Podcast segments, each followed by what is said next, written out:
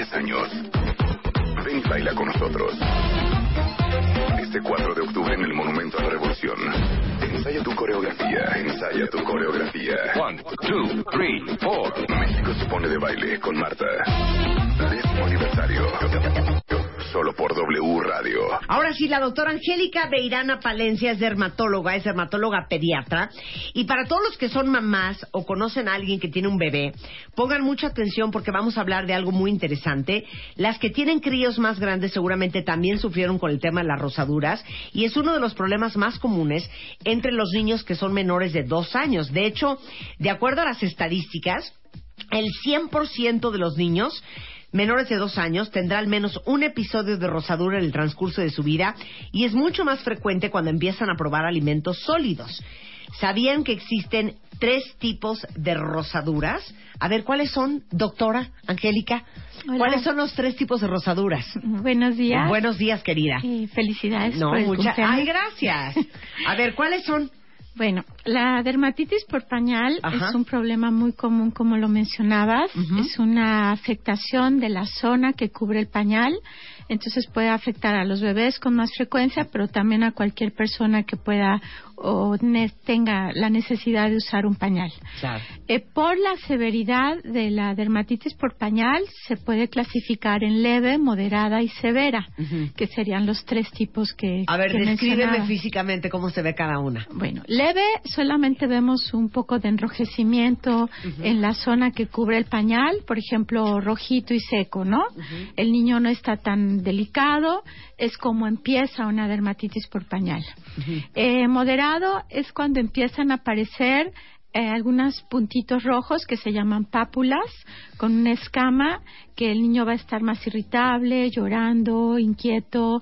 eh, No, hay una fricción. unas fotos horrendas. Sí, hay una fricción eh, por el pañal, que es el causante principal, pero que las heces y eh, la orina siguen favoreciendo el proceso y entonces podemos ver casos severos donde ya hay una sobreinfección por hongos o por bacterias, por cándida o por estafilo, estafilococo, y entonces ya se ve una dermatitis con ruptura de la piel, con escoriaciones, con ulceraciones, con mucho ardor, con una inflamación que le llamamos edema, en donde el niño está totalmente irritable. No, eso no es de Dios, cuentavientes, porque al final los niños, Angélica, Sí, pues ahora sí que dependen de uno, son Exacto. totalmente dependientes y si el niño se rozó, sí. es porque le dejamos el panal mojado mucho tiempo. Así es.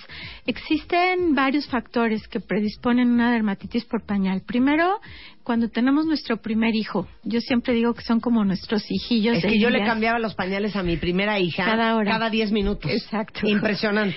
Pero las que tenemos que trabajar, que Claro. estamos aquí, muchas veces tenemos a nuestros hijos en la guardería desde muy pequeños y entonces también es otro de los factores predisponentes.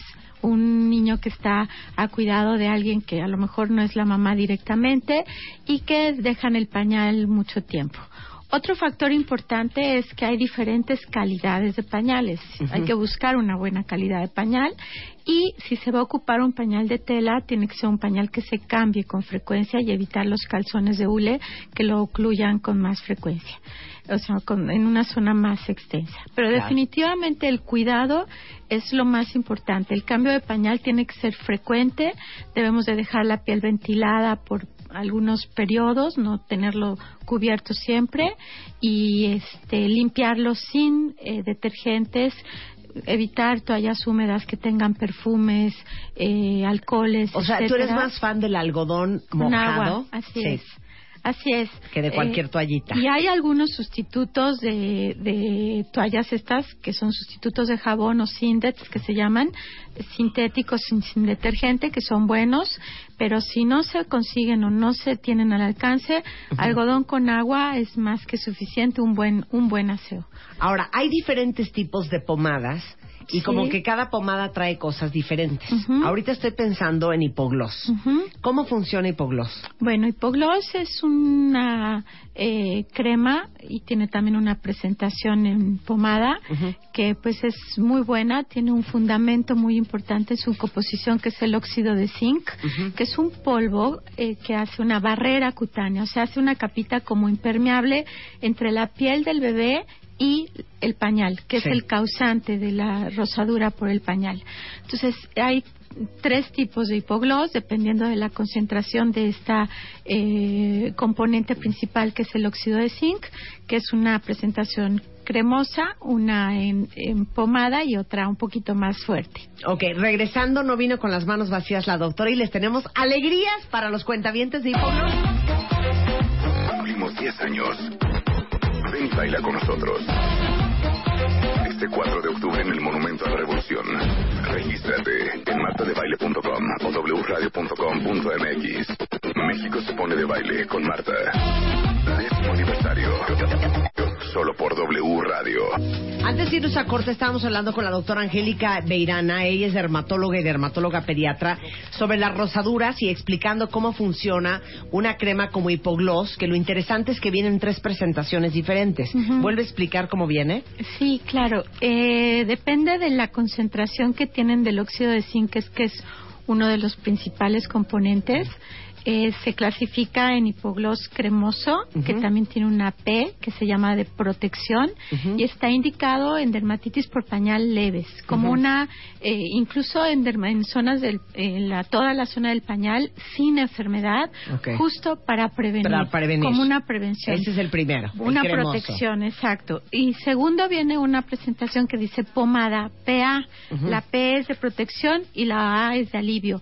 Le aumentan un poquito la concentración del óxido de zinc y además tiene otros componentes como vitamina A, vitamina E, la lantoína, aloe vera, que son que tienen un efecto antiinflamatorio y que además reparan la barrera cutánea que está dañada. Y finalmente una nueva presentación que es el hipogloss eh, F, que también le tiene ahí unos cubitos que tienen una P, una A y una C de eh, protección, alivio y control, que se indica para dermatitis por pañal más, porque la concentración del óxido de zinc es más alta. Muy bien, ahora, no vino la doctora con las manos vacías. Tenemos alegrías a las 10 primeras mamás que manden un mail a promociones arroba bebemundo.com. ¿Y qué se van a llevar, mi queridísima Angélica?